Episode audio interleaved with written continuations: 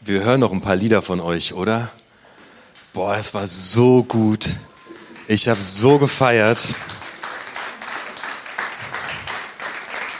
Grandios, echt einfach, einfach grandios. Ähm, ihr hättet auch einfach weiterspielen können. Äh, ich danke euch von ganzem Herzen.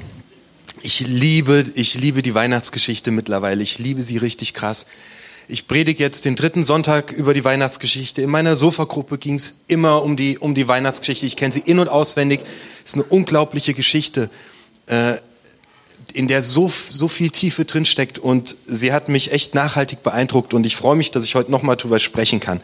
Ich fasse ein paar Sachen zusammen, habe ein paar neue Gedanken und ich freue mich, mit dir auf die Reise zu gehen in die Story, in der Gott der dich und mich geschaffen hat, der so krass kreativ ist, der diese Erde geschaffen hat, Mensch wird, um mit dir und mir ähm, zu begegnen. Ich fange mal an, nochmal mit der Stelle, an der Maria auf einmal erfährt, dass sie schwanger ist. Maria steht in ihrem Haus an einem ganz normalen Tag. Der Engel kam zu ihr und sagte, sei gegrüßt, Maria der Herr ist mit dir. Er hat dich zu großem ausersehen. Maria erschrak über diesen Gruß und überlegte, was er bedeuten sollte. Da sagte der Engel zu ihr, hab keine Angst. Du hast Gnade bei Gott gefunden. Du wirst schwanger werden und einen Sohn gebären. Den sollst du den Namen Jesus geben. Er wird groß sein und er wird der Sohn des Höchsten genannt werden. Gott, der Herr, wird ihn auf den Thron Ahn, seines Ahnherrn David erheben und er wird für immer über die Nachkommen Jakobs herrschen. Seine Herrschaft wird nie zu Ende gehen. Maria fragte den Engel, äh, wie soll das zugehen? Ich bin mit keinem Mann zusammen. Er antwortete, Gottes Geist wird über dich kommen seine Kraft wird das Wunder vollbringen. Deshalb wird auch das Kind, das du zur Welt bringst, heilig und Sohn Gottes genannt werden. Sagte Maria, ich gehöre dem Herrn. Ich bin bereit. Es soll an mir geschehen, was du gesagt hast.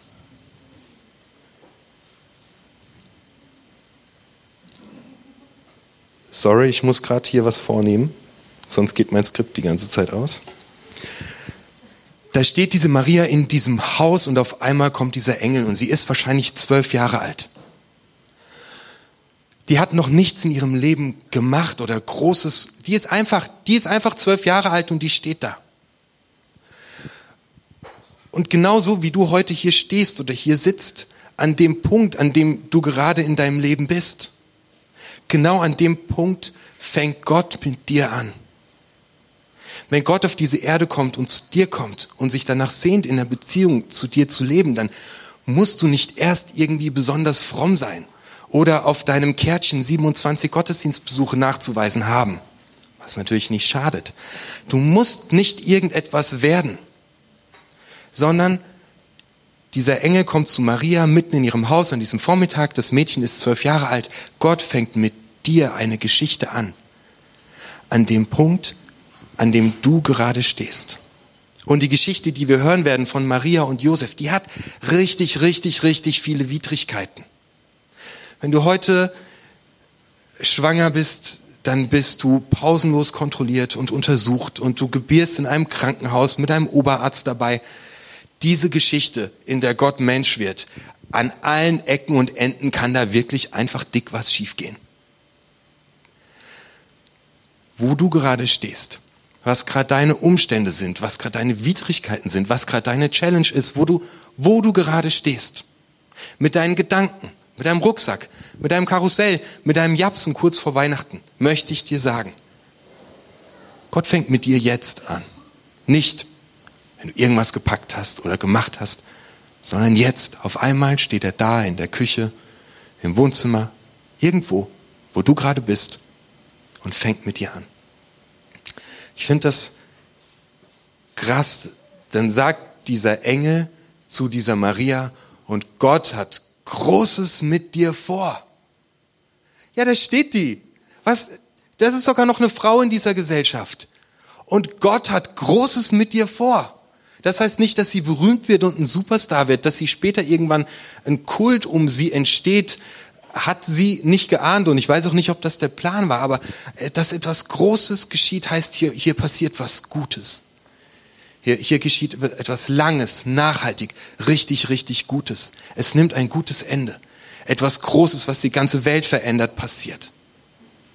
Und Gott hat mit dir was Gutes vor. Der hat mit dir was Großes vor. Da, wo du gerade sitzt oder stehst mit deinen Gedanken im Kopf, der hat mit dir was Großes vor, was, was verändert. Was andere Menschen verändert, was dich verändert. Wow, und diese Maria sagt dazu, nee, nee, jetzt mal ernsthaft, ja? Da, da steht die, ist zwölf Jahre alt und bekommt von Gott gesagt durch einen Engel, dass Gott was Großes mit ihr vorhat.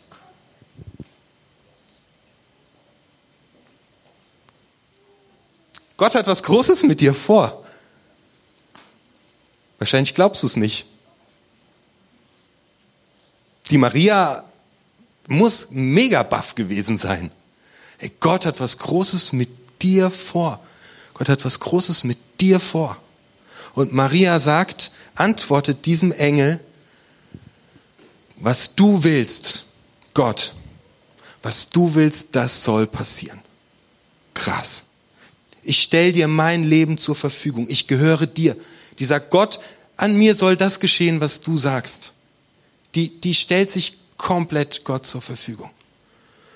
Das finde ich krass, die, die macht diesen Schritt. Vielleicht ist dieser Schritt für dich heute dran. Eine, eine klare Entscheidung zu treffen und zu sagen, Gott, ich, ich setze mein Vertrauen auf dich. 100 Prozent. Ich vertraue auf dich. Ich will loslegen mit dir. Ey Gott, hier, hier sind meine Umstände. Das ist mein Leben. Das ist die Suppe. Das ist cool und das ist gerade nicht cool. Und ich, ich will aber dir vertrauen, dass du was, was Großes damit machen kannst in meinem Leben. Dass du was Gutes machst, dass du der bist, der es zu was Gutem hinführt, dass es ein gutes Ende nimmt. Ähm, das braucht Nähe. Ähm, wir haben in meiner Sofagruppe überlegt, wie, wie, wie gut, dass Gott sich immer genau anschaut, wen er zu irgendwas beruft. Ja, stellt euch vor, äh, Gott wäre mit seiner Botschaft nicht zur Maria gekommen, sondern zum Jona. Das wäre richtig bitter in die Hose gegangen. Hochschwanger wäre der mal komplett in die andere Richtung gerannt, in der Gott ihn haben wollte. Maria nicht. Maria sucht die Nähe Gottes. Die sagt, Gott, mach du mit mir. Deswegen, das ist so wichtig, sich damit zu, umge zu umgeben. Sonntags, sonntags die Gemeinschaft von anderen Leuten suchen, die auch gläubig sind in eine Kleingruppe zu gehen, irgendwo mitzuarbeiten, weil das immer wieder die Punkte sind, wo wir in die Berührung mit Gott kommen. Maria ist krass. Gott hat was Großes mit dir vor. Er fängt mit dir heute an, wo auch immer du gerade stehst. Weiter geht's mit Josef. Josef äh, ist der Gegenteilmacher. Von Josef lernen wir ähm, richtig viel. Josef ist, das ist ganz interessant. Ich lese dir diese paar Sätze vor. Ähm, mit der, das kannst du nachlesen in Matthäus 1, Vers 18. Mit der Zeugung von Jesus Christus verhielt es sich so. Seine Mutter Maria war mit Josef schon rechtsgültig verheiratet, aber sie hatten die Ehe noch nicht vollzogen. Da stellte sich heraus, dass Maria ein Kind erwartete.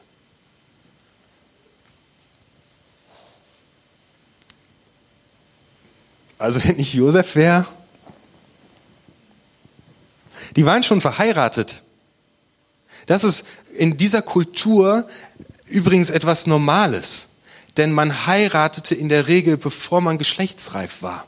Das ist für uns irgendwie nicht vorstellbar. Aber das passierte wirklich, dass ein Junge und ein Mädchen verheiratet wurden und erst zwei, drei Jahre später waren sie geschlechtsreif. Das heißt, dass sie verheiratet waren und die Ehe war noch nicht vollzogen. Sollte einen auf jeden Fall wundern. Ähm, es ist etwas Normales. Josef macht das absolute Gegenteil dessen, was jeder von uns tun würde. Er steht zu dieser Maria. Der macht das Gegenteil. Und ich ermutige dich, einfach mal das Gegenteil zu machen. Ruf doch bitte mal bei der Telekom an und frag, darf ich dieses Gespräch aufzeichnen? Mach mal das Gegenteil. Ja, klingel beim Zeugen Jehovas an der Tür und frage ihn, ob er eine Minute Zeit hat, um über Gott zu sprechen. Do it. Ja, fahr mit dem Zug zum Termin und komm pünktlich. Einfach mal, Leute, macht einfach mal das Gegenteil. Das Gegenteil dessen, was alle erwarten. Drück einem Penner zwei Euro in die Hand und sag, geh dir einen Schnaps kaufen. Schenk der Kollegin, mit der du ständig Stress auf der Arbeit hast, eine Blume. Mach deinem Mitarbeiter ein Kompliment. Einfach so. Mach das Gegenteil dessen, was alle erwarten. Gott fängt mit dir da an, wo du gerade stehst. Gott hat Großes mit dir vor. Begib dich in die Nähe Gottes und vertrau ihm. Ey, mach das Gegenteil macht das Gegenteil von dem, was alle erwarten. Weil Josef das Gegenteil macht, bringt er einen Stein ins Rollen. Und die, daraus, Jesus Christus wird geboren. Es beginnt die Geschichte Gottes mit den Menschen. Wir sitzen heute hier, weil einer damit anfängt, das Gegenteil zu machen. Verzeih jemandem. Lächel jemand an mach das Gegenteil und bring einen Stein ins Rollen. Wir sagen so oft, ja, erstmal muss der. Oder, na, der hat mir ja auch nichts zu Weihnachten geschenkt. Ja, Mann, dann schenk doch bitte dem was zu Weihnachten, der dir noch nie was geschenkt hat. Einer muss den Anfang machen. Macht das Gegenteil. Macht das Gegenteil dessen, was alle tun.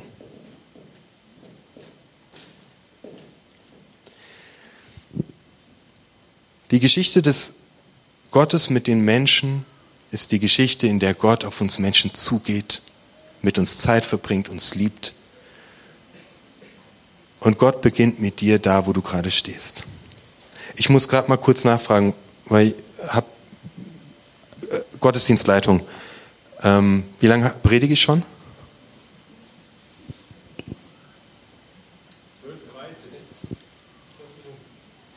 Kommt mir schon viel länger vor. Okay, da haben wir ja noch Zeit. Das ist cool. Dann können wir, äh, da, ja, wir müssen wir auf jeden Fall, wir müssen uns die Geburt. Da sind wir noch gar nicht gekommen. Heute ist der letzte Sonntag vor Heiligabend. Äh, Lukas 2. Also generell empfehle ich dir absolut, ähm, die Story mal nachzulesen in Ruhe. Lukas 2, Verse 4 bis 7. In jener, nee, ich fange ein bisschen früher an. In jener Zeit ordnete Kaiser Augustus an, dass alle Menschen in seinem Reich gezählt und für die Steuer erfasst werden sollten. Diese Zählung war die erste und wurde durchgeführt, als Quirinius Statthalter der Provinz Syrien war. Und alle gingen hin, um sich einschreiben zu lassen, jeder in die Heimatstadt seiner Vorfahren. Auch Josef machte sich auf den Weg aus Galiläa, aus der Stadt Nazareth, ging er nach Judäa, der Stadt Davids in Bethlehem, nach Bethlehem denn er stammte aus der Familie von König David. Dorthin ging er, um sich einschreiben zu lassen, zusammen mit Maria, seiner Verlobten, die war schwanger. Hier sind sie verlobt. Okay. Während sie dort waren, kam für Maria die Zeit der Entbindung. Sie gebar ihren Sohn, den Erstgeborenen, wickelte ihn in Windeln und legte ihn in eine Futterkrippe im Stall. Denn in der Herberge hatten sie keinen Platz gefunden. Es sind so widrige Umstände, durch die dieses junge Pärchen gehen muss. 145 Kilometer ist die Wegstrecke, die sie zurücklegen müssen nach Bethlehem zu Zeiten, die wirklich unruhig sind. Denn es gibt ein neues Steuergesetz und jeder muss dorthin, wo er geboren wurde, um sich einschreiben zu lassen. Es gibt eine Kopfsteuer und es gibt eine Grundsteuer, es gibt Steuerfahnder, es gibt Steuerbeamte. Teilweise wird Prügelstrafe angewandt, bis Leute zugeben, was sie noch besitzen, was sie gar nicht haben. Es ist richtig hart, es ist eine sehr unruhige Zeit und die gehen da durch. Es fängt damit an, dass jemand unehelich schwanger ist. Es gibt eine Reise über 145 Kilometer. Sie kommen an in diesem Dorf Bethlehem und keiner ihrer Freunde hat einen Platz. Die suchen nicht ein Zimmer im Hotel. Die wollen bei Freunden unterkommen. In, der, in, in, in Bethlehem wurde, wurde Josef geboren. Der kennt da Leute. Die haben alle keinen Platz für ihn.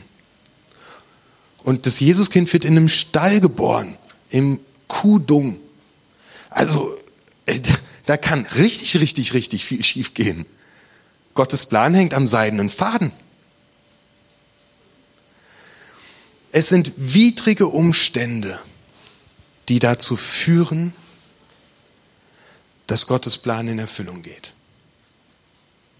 Steuern, Volkszählung, 145 Kilometer, steinige Wege, kein Platz bei Freunden. Was sind deine Steuern? Was ist deine Volkszählung? Was sind deine 145 Kilometer? Was ist dein kein Platz bei Freunden? Es sind widrige Umstände, die dazu führen, dass Gottes Plan in Erfüllung geht.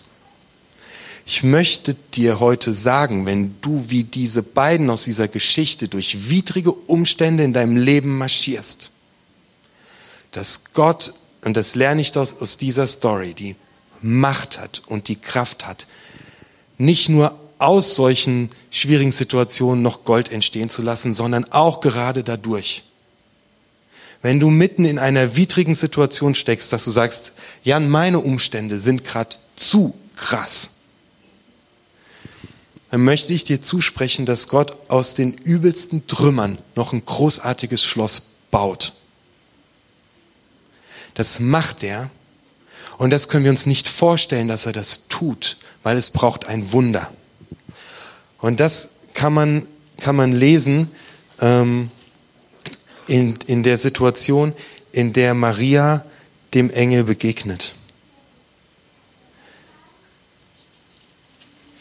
Wenn ich es, äh, also, sorry, wenn ich es finde.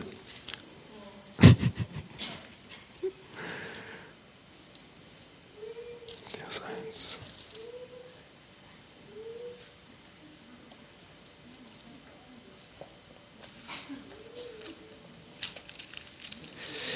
Juhu.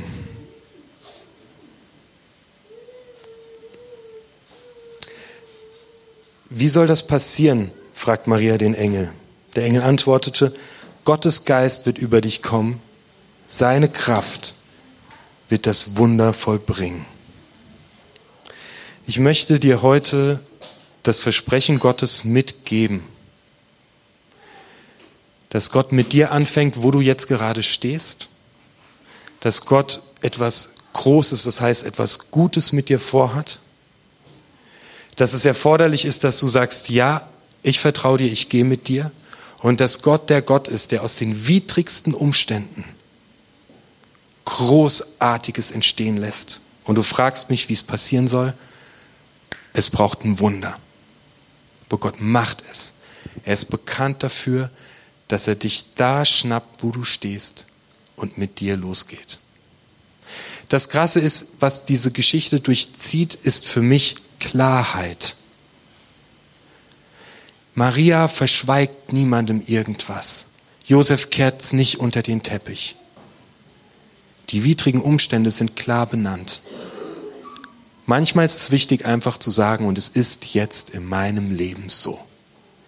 Sich einzugestehen, auch wenn es weh tut. Und genau so stehe ich jetzt hier.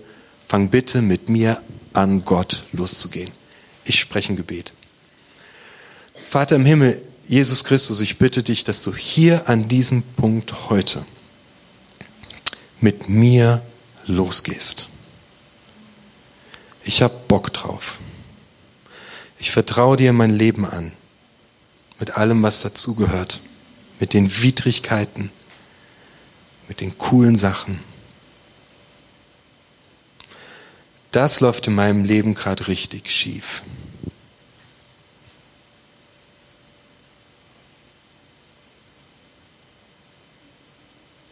Danke, dass du mit mir heute anfängst. Ich vertraue dir.